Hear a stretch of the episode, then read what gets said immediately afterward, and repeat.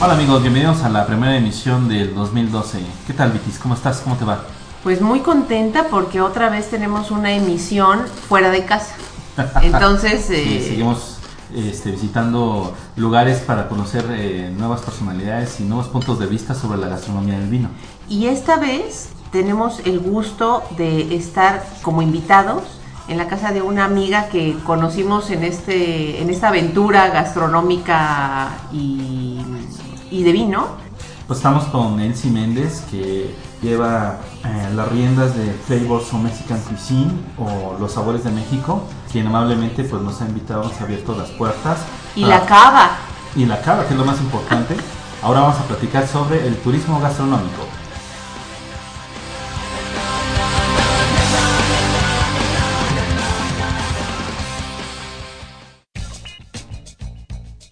Bienvenida, Elsie. Muchas Bueno, más bien gracias. estamos nosotros de invitados, pero bienvenida a nuestro programa. Bienvenida a la Muchas- grabación. Muchas gracias, es un honor estar aquí con ustedes.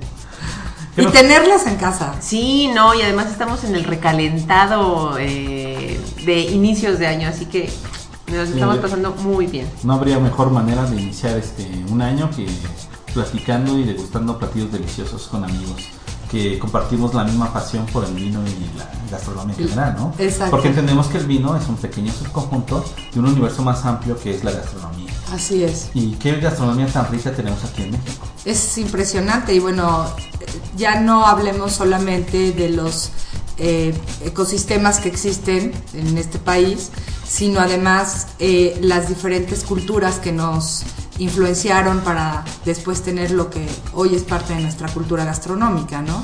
Y definitivamente la cocina de las de ambas costas es completamente diferente a la del norte y a la del sur.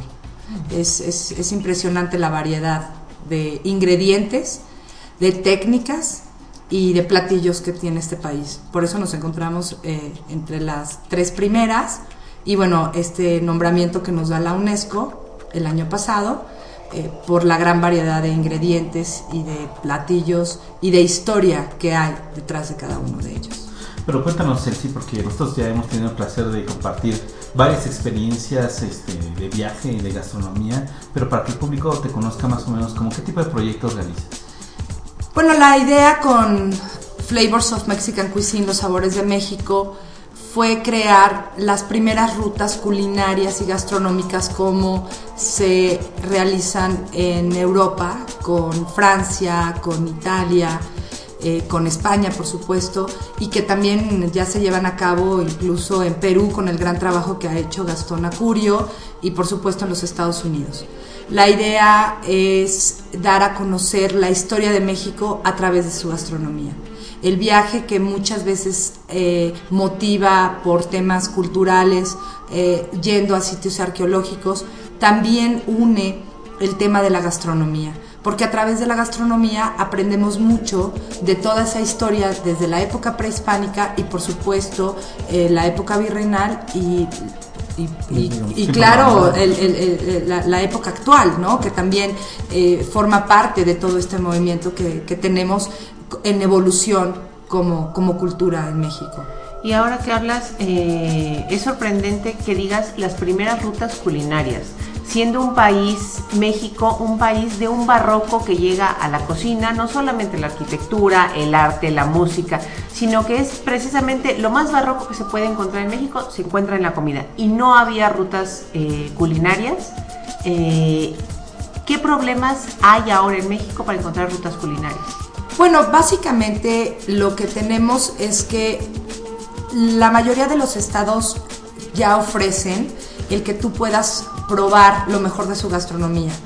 Eh, cuando comenzamos el proyecto nos encontramos que en Yucatán, en Oaxaca, en Puebla y en muchos otros lugares los turistas podían ir a tomar clases de cocina para entender mejor o acercarse más a la gastronomía de ese estado pero no había un hilo conductor que te enseñara todo lo, lo demás. O sea, ibas, tomabas la clase de cocina, pero no tenías una explicación previa que la puedes ver a través de un edificio o de una construcción o de incluso un museo que te, que te llevara como en esa cápsula del tiempo, ¿no?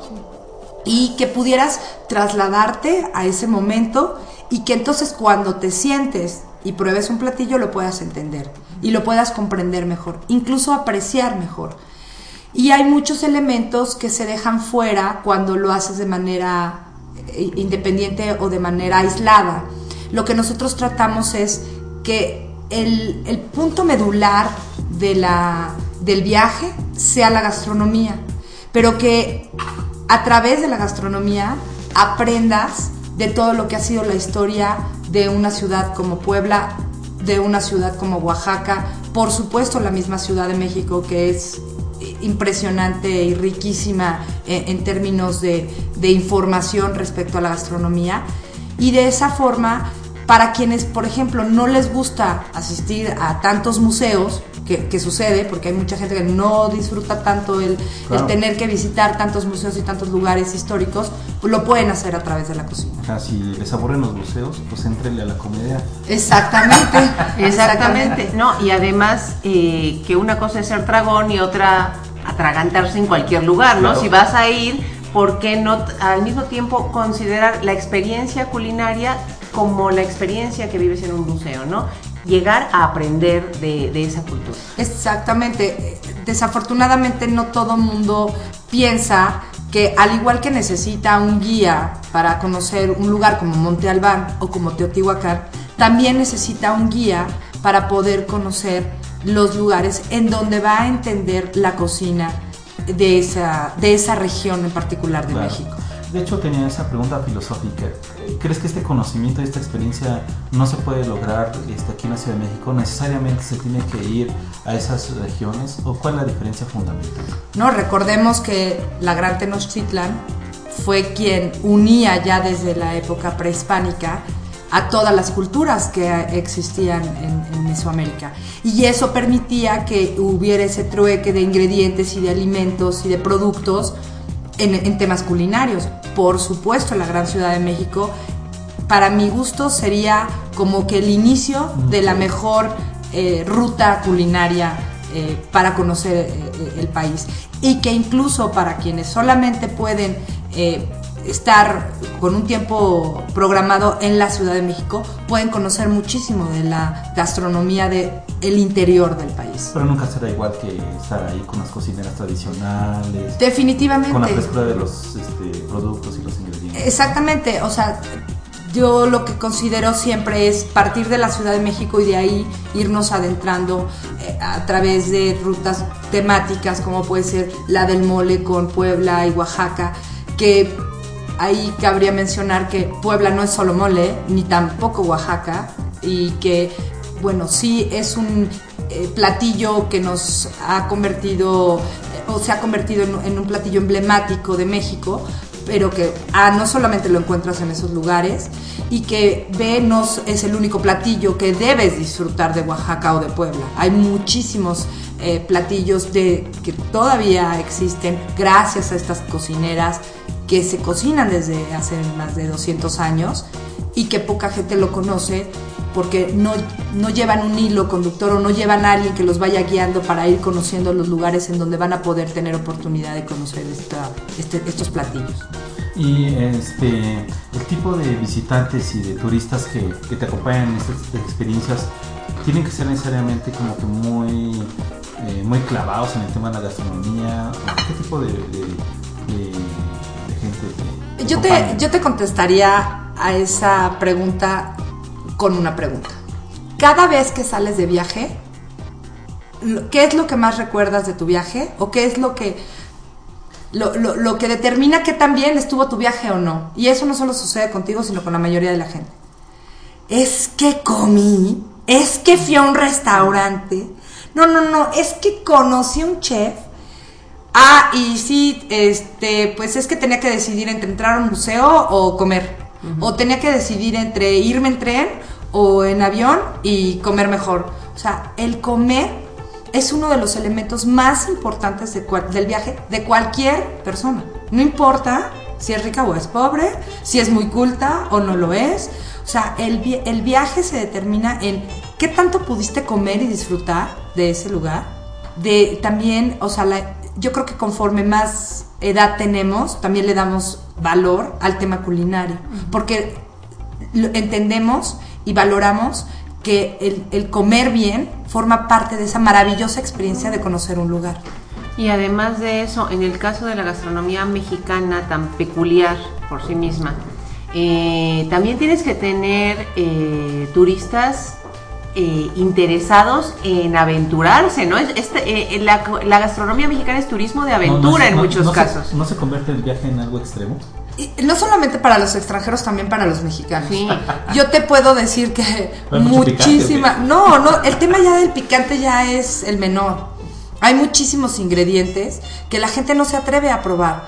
Y entre ellos, obviamente, estamos hablando de los insectos, que era parte fundamental de la dieta de la época prehispánica y que se ha perdido mucho, desafortunadamente. Porque en términos de, eh, nutrimentales, eh, la verdad es que es mucho mejor comer un insecto que una vaca, la verdad. O sea, tiene mucho menos Em, elementos químicos o que incluso nos pueden hacer daño, ¿no? A la hora de comerlos, exactamente. No, y además hay que tomar nota que es mejor consumir un gusano que un buey. claro. A todas luces es, es eh, obvio. Bueno, para algunos, no sé, sí, para todos. ¿Qué opinas tú de la gastronomía mexicana en, estos, en estas épocas? ¿Hacia dónde crees que va? Porque ya se ha hablado mucho de ese legado de de lo prehispánico, del mestizaje que, que se hizo a través de la incorporación de técnicas de España, pero pues pensemos a futuro. Es una pregunta muy difícil de contestar. Yo creo que México todavía está redescubriendo su cocina. Todavía estamos en ese momento en el que no conocemos todo y tenemos que seguir estudiando y seguir preparándonos quienes estamos en, este, en, este, en esta labor Incluyo chefs, incluyo restauranteros, incluyo gente de turismo, es, economía, eh, el agro, todos todavía estamos en ese proceso. Es una maravilla porque ya se está haciendo, cosa que por muchísimos años no le tomaron atención. De hecho, tú, Vitis, que estás en la Universidad Autónoma de México, eh, sabes que no hay programas de investigación, no hay presupuestos específicos para todo lo que es el tema de investigación de la cocina mexicana, de ingredientes, de productos, de técnicas. Y hay muchos, como Ricardo Muñoz Zurita, por supuesto, Enrique, Alejandro Ruiz, Daniel Obadía, que cada vez que va a presentar un menú, trabajan todo un año. Y cuando finalmente ya eh, tienen eh, el concepto del, del, menú de una región en específico, como por ejemplo fue Chiapas, traen a un investigador y traen a un académico para que capacite desde la señora de la limpieza hasta el director general de grupo, Daniel Obadía, para que sepan el, la historia que hay detrás de todos esos platillos que van a estar presentando. Creo que este trabajo que están haciendo todos es muy importante y nos está ayudando una, a conocer más de nuestra propia historia culinaria. Y dos, que nos permita presentarnos y estar a un nivel competitivo cada vez más alto a nivel internacional. Y hablando de nivel internacional, este, nos enteramos que te vas a Madrid a participar a Madrid Fusión en la edición del 2012. Sí, es un año muy interesante. Me hubiera gustado estar el año pasado que estuvieron los latinoamericanos. Pero bueno, este año voy eh, con la idea y el propósito, no solamente en Madrid Fusión, sino también durante la feria de FITUR, que es una de las ferias de turismo más importantes a nivel mundial. Y con ella, eh, con, con esta participación, lo que quisiera es poder alimentarme y retroalimentarme de todo lo que está pasando a nivel mundial y poder traerlo a México y, y, y hacer esa suma de lo que ellos ya con años y años de experiencia les ha funcionado muy bien y nosotros poder empezar a, llevarlas a cabo aquí. Eh, el, trabajar de la mano con los chefs eh, que, participan, tanto de México como del extranjero, para sumarse al trabajo de, de México.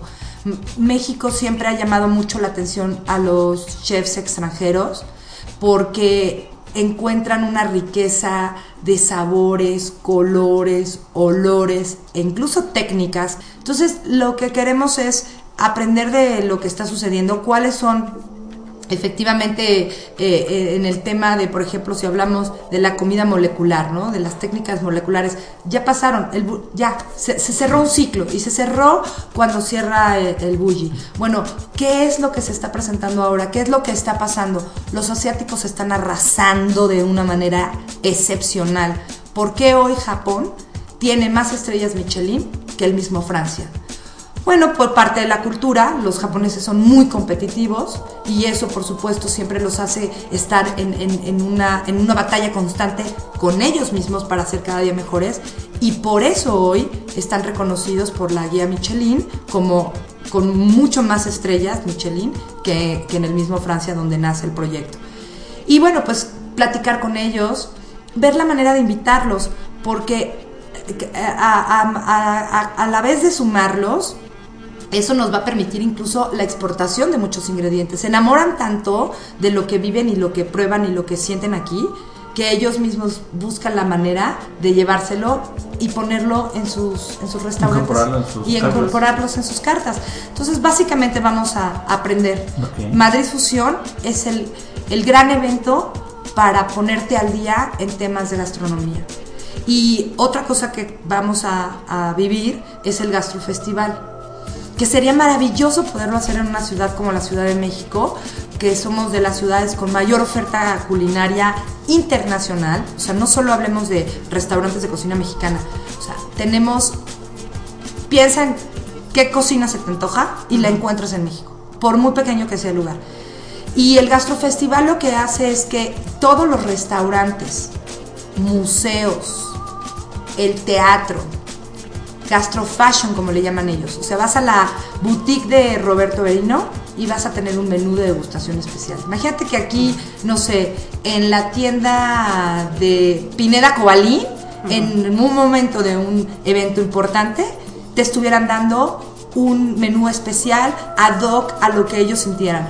El Gastrofestival eh, presenta eh, la oportunidad de conocer las otras áreas que se unen a la gastronomía y se lleva a cabo en toda la ciudad de Madrid. Se unen escuelas, por supuesto también bares. Entonces, la, hijo, la decisión de esa agenda está un poco complicada y sigo sin saber a dónde voy a terminar mm. yendo. Pero eh, la oportunidad, por ejemplo, de que tienes, de que por 75 euros en la terraza del casino, donde se encuentra Paco Roncero, va a tener un chef invitado y ahí vas a poder probar un menú de degustación de 75 euros y poder compartir con el chef. Pero también tienes más económicos, hasta de 25 euros. Es un evento que lo veo como algo que me encantaría que algún día sucediera en la Ciudad de México. Y estamos muy lejos de poder lograrlo. ¿Qué faltaría? Yo creo que lo que falta es organización. Organización y que todas las áreas de que, se separe la parte política y que entonces se apoye como debe de ser a que si el mejor lugar para hacerlo es la Ciudad de México, porque lo es, o sea, somos la gran metrópoli de este país, bueno, pues que se apoyen, ¿no? Los gobiernos, todas las instituciones que tengan que estar unidas. Ahí el Gastrofestival se lleva a cabo a través del Madrid Conventions Bureau, que en este caso sería la Secretaría de Turismo del Distrito Federal. Pero está unido eh, también el gobierno federal en, el caso de Madrid. Aquí tendría que suceder lo mismo. Y que, bueno, dejáramos a un lado los egos, que se unieran los grandes con los chiquitos, y básicamente es eso. O sea, lo que nos falta en México en temas culinarios es dejar la parte política a un lado, dejar los egos a otro lado y unir, unir lo que a cada quien nos sale mejor y asesorarnos más. Definitivamente el asesoramiento es indispensable y recordar que si todavía estamos redescubriendo, no somos expertos en absolutamente nada. Todavía hay muchísimo por descubrir en México. Bueno, pero sí hay cosas que, se dominan, ¿no? Hoy día con esta nueva generación de chefs y con una nueva generación de, estudiantes de gastronomía y de escuelas, hay cierto avance, o sea, no podríamos decir que estamos empezando desde cero. No, definitivamente no estamos empezando desde cero, pero sí necesitamos estar más unidos. O sea, falta un desarrollo, un crecimiento. Y un crecimiento incluso personal, como, como personas y a nivel cultural.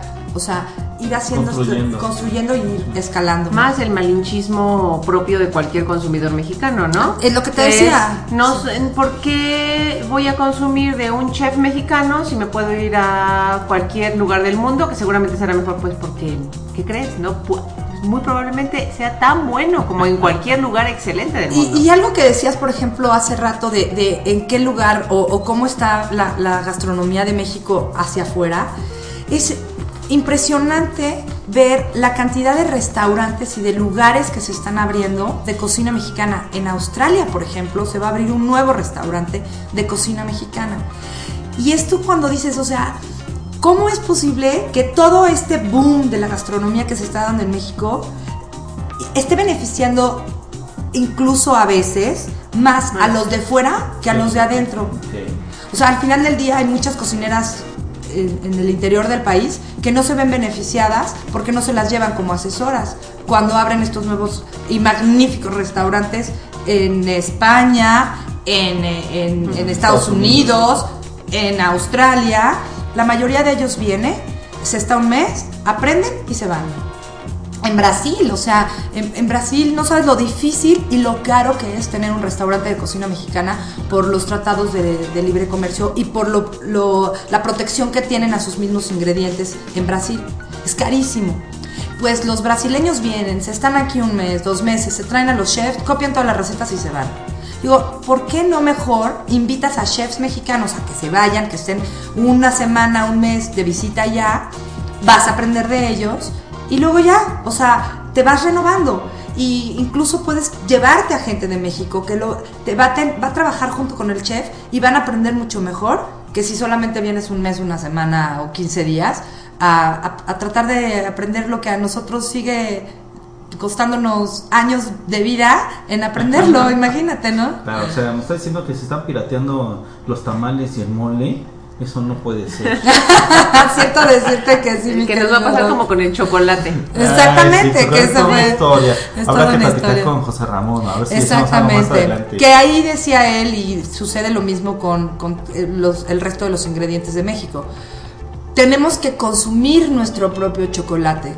Mucha gente no sabe que el chocolate La Suiza tiene los estándares y los procesos internacionales y prefieren comer cualquier chocolate que se vende en una tienda gourmet. O sea, sí tenemos empresas que están comprometidas con la calidad y el, la cantidad de grasa y de cacao que se debe de poner para que entonces sean los estándares internacionales. Sí existen en México, pero la gente sigue prefiriendo ir al súper a comprar un chocolate extranjero que, que comprar un chocolate de Quebo o de la Suiza. ¿No será un tema también como de economía de escala, Celsi, de que pues no está la infraestructura de, de producción y distribución que, que tienen estas grandes marcas? Es que yo creo que aquí sería como que es primero el huevo o la gallina, porque- porque volvemos a lo mismo, si ¿cómo produzco más si la gente de todas maneras no se lo está comiendo? Ese es un tema de educación y es un tema de malinchismo, o sea, porque al final del día, aunque a, a las catas que asistimos, por ejemplo, con chocolate, la gente te aseguro que en un momento de antojo, en vez de ir tomar el coche, taxi, camión, lo que sea, ir a Quebo a comprar un chocolate, se atraviesa la tiendita de la esquina y se compra un chocolate, eh, no, un Hershey, ¿no? Por ejemplo. Claro, pues es y empecemos hasta como- por las mismas empresas. Yo siempre le peleo a Cinépolis que por qué no tiene comida mexicana en sus en, en- en las dulcerías. O sea, no solamente es el manguito con chilito. Oiga, señora, ya tenemos el jalapeño. ¿Qué más quiere? A ver. Sí, Pero, oye, unos taquitos, no sé, algo, no sé. eh, unos sopecitos. ahí. O del chocolate, ¿no? O sea, hablando del chocolate. Pizza mexicana no cuenta. Claro que sí. ¿Qué me cuesta? Simple es todo lo que pido, es todo lo que quiero para mí. Tiempo es el que está faltando, es el que anhelamos por aquí.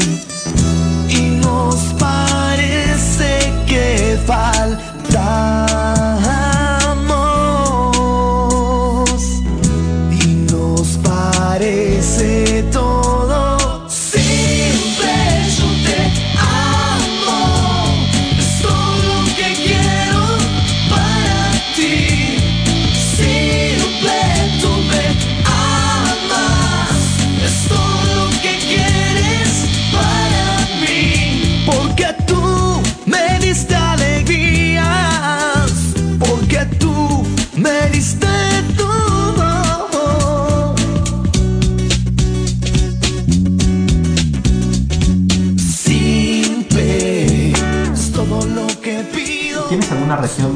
preferida dentro de México en términos culinarios y gastronómicos? Híjole, yo sería como esa marca de, de celulares. Yo soy todo territorio México. Sí. Definitivamente, no, no, tengo. no, no domina alguna. Lo que sí es que ah, tengo. Me, me encanta toda la cocina de todo México. Y me, cada día me sorprendo más de lo que se puede encontrar en Sonora o lo que se puede encontrar en Sinaloa o lo que puedes encontrar al, sureste del país. Eh, siempre me sorprendo. Hay una comunidad, no me acuerdo bien el nombre ahorita. La conocí por gracias a un chef que está en Playa del Carmen. Y es una comunidad de verdad eh, que las pasa difíciles. Y ellos buscaron la manera de poder dar clases de cocina y tienen ahí como unas cabañitas para que la gente vaya y todo. No tienes idea de la cantidad de ingredientes que en mi vida había visto. O sea, unas guayabas rosas hermosas que yo tenía años de no ver. Eh, entonces, no puedo decirte que tenga una región en especial. Lo que sí tengo es eh, cercanía por diferentes circunstancias, porque fueron los primeros que nos apoyaron, como son Oaxaca, Puebla. Por supuesto, les voy a estar eternamente agradecida siempre a, a ellos por habernos abierto las puertas, en específico a, Leona, a Leobardo Espinosa del Mesón de la Sacristía, a Luis Javier Cue del Mural de los Poblanos. O sea, creyeron en nosotros. De Oaxaca, bueno, Todavía está ahí Antonio Pedro en la Secretaría de Turismo, obviamente Alex Ruiz, Ofelia Toledo, que ustedes ya la vivieron. Y la comimos. Y la, la comimos, que es deliciosa. Eh, y bueno, por supuesto, la cocina de mi madre, que es la de Chiapas. No nos has platicado qué, qué tipo de rutas este, ¿Cuáles son las rutas que tienes ya montadas? ya montadas y, y que has llevado. Bueno, tenemos una ruta que incluye Puebla, Puebla y Oaxaca, pero mucha gente piensa que es por lo del mole y la verdad es que no. La idea de crear esta ruta es porque cuando llegaron los españoles, pe- ellos tenían en un principio la idea de hacer la capital de la Nueva España en Puebla, no en la Ciudad de México. Tú que estás en la academia lo sabes. Eh, eh, por ubicación geográfica, era mucho más fácil que tener que atravesar todas estas Las lindas- sierras, claro. todas estas lindas montañas, ¿no? Pero pues el top of mind es el top of mind y la Gran Tenochtitlan seguía siendo la que mandaba. Entonces por eso es que no pudieron hacer la, la- la capital ahí. Pero los primeros asentamientos de los conventos, por ejemplo, se hicieron en Puebla. Y esto permitió que se hicieran las primeras fusiones culinarias y la cocina de, la, de, las culturas eh, prehispánicas que existían alrededor de, que incluye obviamente Oaxaca, que incluye obviamente Tlaxcala, no solamente Puebla, pues era muy importante todo, todo cómo se fueron creando estos platillos. Y bueno, por eso la evolución del mole, ¿no? Eh, eh, a todo lo que las monjas agregaron a, esto, el dul, los dulces, los dulces maravillosos, ¿no?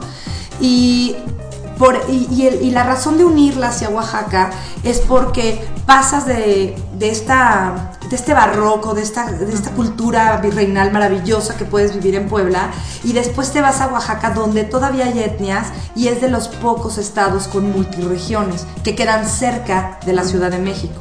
Y como ruta operativa es mucho más fácil sobre todo con los extranjeros, porque desafortunadamente, y esperamos que después de esta entrevista tengamos a más Más mexicanos Turistas mexicanos. que se vengan con nosotros a conocer y aprender de esto. Eh, la salida con conexiones internacionales son más fáciles desde Oaxaca. O sea, hay que pensar en todo cuando armas esto. La otra ruta que para nosotros es muy importante es la de Michoacán en Día de Muertos. Eh, la primera vez que yo viví una, una festividad de Día de Muertos, como lo hacen las culturas purépechas, que nada tiene que ver con lo que vivimos aquí, me, me cambió totalmente la perspectiva de lo que es la, eh, la manera en la que se despide y de cómo todavía se conservan muchas de las tradiciones. Eh, la primera vez que me tocó, eh, fuimos con una familia que su hijo de 25 años acababa de morir, tenía unos meses de haber muerto, y ves a la familia bailando, con música, llorando, o sea, con el corazón desgarrado, pero además te abren las puertas para que tú también seas partícipe de ese tributo que le hacen a sus muertos. El, pozole, el pan, o sea, las mujeres afuera con estas grandes cazuelas, eh, sirviéndole a todos a los que llegaban. O sea, fue una experiencia increíble para mí. Y por supuesto que la cocina purépecha, que fue, bueno, incluso gracias a, las cocineras y a toda la investigación que hizo Gloria junto con Rubí eh, y todo este documento que presentaron fue que nos dieron el nombramiento en, en, la UNESCO. Entonces, por supuesto que es un lugar importantísimo de conocer y que sí tienen que ir de la mano, porque tienes que conocer los pueblos, tienes que conocer las comunidades, pero tienes que saber llegar y platicar con ellos y sentarte con ellos para que ellos te compartan su historia y te expliquen cómo es que todavía siguen usando, por ejemplo, en las básculas piedras y dependiendo del número de piedras que para balancear eh, el, peso del pescado, van a determinar cuántos jitomates, cebollas y el resto de los ingredientes le van a poner a ese pescado. Entonces es un tema bien interesante Michoacán y sobre todo en Día de Muertos. Es, una experiencia maravillosa para, para, mi parecer. Y una que hicimos, que incluso eh, cuando nos pidieron de Aeroméxico y del Consejo de Promoción Turística de México en Nueva York, que hiciéramos un tour culinario con periodistas de Nueva York, hicimos la de El Bajío, que incluye la Ciudad de México, eh, Querétaro, San Miguel de Allende y Guanajuato. Que mucha gente dice, no, yo me voy y yo sé, y no, la verdad no tienen idea de lo mucho que esta gente se sorprendió de un México completamente diferente, con noticias en todos los periódicos de todos los idiomas y se dieron cuenta de que México es muchísimo más que eso, ¿no? O sea, y que nada tiene que ver con nuestra realidad. Entonces, eh, de alguna manera eh, pudimos mostrar un México real y con una serie, el ingrediente aquí fue el choconostre. Fíjate qué interesante. En los, tanto en Querétaro, en San Miguel de Allende y en Guanajuato, todos los chefs con los que estuvimos estuvieron presentando el choconostle en alguno de sus platillos. Entonces fue muy interesante porque para ellos además el choconostle es un ingrediente completamente desconocido. O se imaginan tuna así, ah, que es dulce, o ah, es un nopal, ah, entonces se imaginan los nopalitos y descubrieron que bueno, que este ingrediente se puede usar para platillos salados, platillos dulces, o sea, fue muy muy interesante. Y yo tengo dos preguntas para ti, Elsie. La primera es, ¿qué rutas ahora tienes como proyectos que se te antojaría hacer? A futuro, supongo. A futuro, sí. Sería un gran reto hacer la ruta del sureste, dividida en dos partes. Una en la que incluya Tabasco con Chiapas y la segunda sería Yucatán con Campeche ese sería un gran reto para mí, la verdad, porque la cultura maya es muy extensa y yo creo que eso sería para, para este año lo más cercano de, poder hacerlo y terminar de, posicionar la ruta del Bajío, que es interesantísima porque ahí conocemos dónde se dio origen realmente el vino en México y con los sabores maravillosos de, la, de, la, cocina y de los ingredientes que hay en, en, la Sierra Gorda de, de Querétaro. Eh, te dije dos preguntas, pero finalmente van a terminar siendo tres, porque una es importante para quien nos escucha. ¿Cuánta gente, una familia o un grupo de personas tiene que reunir para eh, pedirte un tour? Para la Ciudad de México puede ser hasta una sola persona eh, para los destinos como Querétaro, como San Miguel de Allende, Guanajuato, Puebla, Oaxaca, que tenemos de fin de semana, o sea, no se tienen que hacer multidestinos, puede ser uno, solo, eh, a partir de cuatro personas. Y lo máximo que sí es, son 12 personas. Todos tenemos que estar a la mesa y todos tenemos que estar compartiendo. Grupos más grandes se rompe la dinámica del compartir una mesa. Entonces, lo máximo son 12 personas. Y al principio hablábamos de lo difícil que puede ser para algunos turistas esta experiencia de, gastronomía mexicana, precisamente por los ingredientes. Y, creo que ya nuestros escuchas eh, comprobaron lo experta que eres como guía eh, gastronómica. ¿A ti cuál fue la comida o el ingrediente que más te sorprendió y dijiste, me voy a arriesgar a probarlo en este conocimiento de comida mexicana. Unos gusanos que se dan, son unas orugas Ajá. que se dan en el mes de septiembre, octubre, en Puebla, porque son muy grandes. Y les ves hasta sus ojitos y sus Dices, patitas. no, Katy la oruga, sí, era Katy la oruga y nos las dieron en el mural de los poblanos. Ajá. Para mí ha sido el ingrediente más difícil. Nunca me han ofrecido chango, estuve en China y nunca comí ratas, ni tampoco me han dado víbora porque no me lo han puesto a la mesa. Eh, tendría que estar viviendo ese momento para determinar si me atrevería o no. Para mí lo más difícil son los insectos. Y pues ahí la llevo, ¿no? Creo que todavía me faltan muchísimos. Claro. Eh, hace poco con las mujeres de, las, de la cocina de la Sierra Gorda de Querétaro, con la salsa queretana del, del concurso de sabor a Querétaro, eh, ahí nos dieron unos animales muy muy grandes, son unos insectos muy muy grandes que le agregan a la salsa. Que pues, si los ves, me decían, pruébelo solito. Y yo, no, mejor primero en la salsita. Mejor- ¿no? mejor y la verdad es que la salsa estaba deliciosa. Y básicamente yo creo que lo más difícil, los Claro. insectos. Yo creo que lo que hace falta en sí es que te falta un- una ruta con Pumba y Timón. Con, Pumba y Timón, estoy totalmente de acuerdo. Yo creo que ellos serían mis fans número uno de- de- del mundo, definitivamente.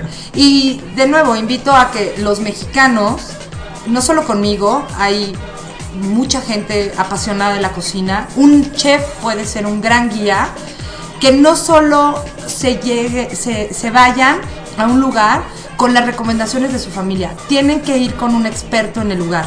Tienen que ir con, así como hay guías para los sitios arqueológicos o para los museos, hay personas expertas en cada lugar, en cada ciudad, que los puede guiar por los sabores y por la historia de la cocina de, de- de la ciudad o de- del estado que estén visitando.